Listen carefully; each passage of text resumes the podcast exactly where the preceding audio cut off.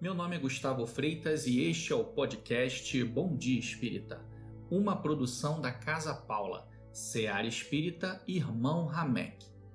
Hoje vamos ler e refletir sobre o capítulo 17 do livro Coragem, psicografado por Francisco Cândido Xavier e ditado por irmãos diversos.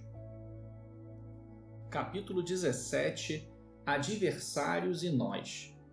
Muita gente indaga com inquietação sobre a maneira justa de se aplicar o ensinamento de Jesus no que tange ao amor pelos inimigos.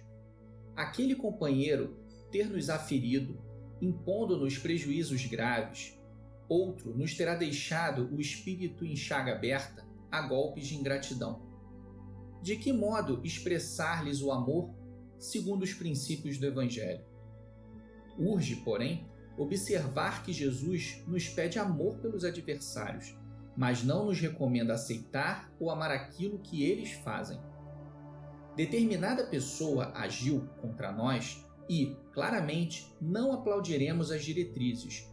No entanto, ser-nos-á possível acolhê-la no clima da fraternidade, compreendendo-lhe a posição de criatura que haverá adquirido, com isso, pesada cada carga de lutas íntimas, em detrimento de si própria.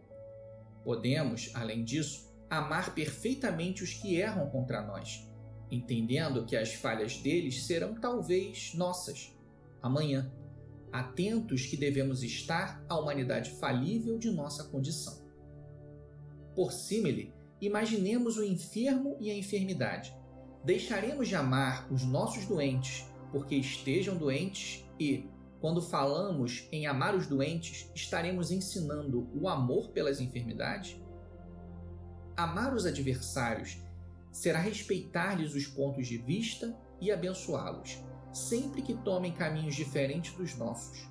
E, toda vez que tombem conscientemente nas trevas de espírito, recordemos o próprio Cristo e entreguemos-los a Deus, rogando para eles paz e misericórdia, porque realmente não sabem o que fazem. Mensagem ditada pelo Espírito Emmanuel. Emmanuel nos traz nesse capítulo uma reflexão simples, porém bem complexa de implementar no dia a dia. Quando estudamos o Evangelho ou literaturas afins, temos as orientações e boas práticas que precisam ser seguidas para obtermos o êxito na nossa evolução e com isso nos sentirmos bem. Mas, por em prática, ah, aí é outra história mas talvez a grande chave para começarmos a pensar de forma diferente e nos motivarmos à execução deste mandamento do Mestre Jesus está nas seguintes palavras de Emmanuel no texto. Abre aspas.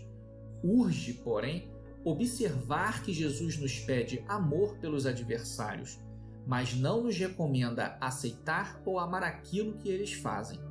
Fecha aspas. Amar, nesse sentido, não quer dizer que dispensaremos todo o carinho e atenção com que dedicamos àqueles que temos afeição.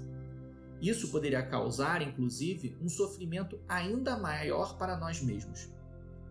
Jesus deseja é que nós realmente enxerguemos o outro como irmão, com suas características, opiniões e comportamentos.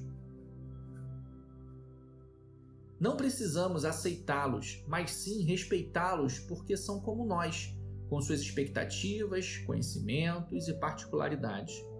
Não sabemos e nem precisamos saber a história daquele que consideramos adversário, mas precisamos respeitá-lo como irmão em Cristo, como um irmão que também está buscando o seu progresso, que luta diariamente contra seus medos, suas angústias, suas dúvidas precisamos aceitar sim que ele tem um caminho que é exclusivo dele, com seus plantios e suas colheitas, e que seguirá o tempo, o tempo que for necessário para alcançar a luz que o deixará mais confortável, seguro e feliz. Nós não podemos deixar de nos olhar no espelho da nossa consciência e vermos que também temos muitas atitudes que não agradam aos outros, que também estamos no caminho do aprendizado que se Jesus nos aceita da maneira que somos e não nos cobra pressa para a nossa evolução, por que nós deveríamos cobrar do nosso irmão?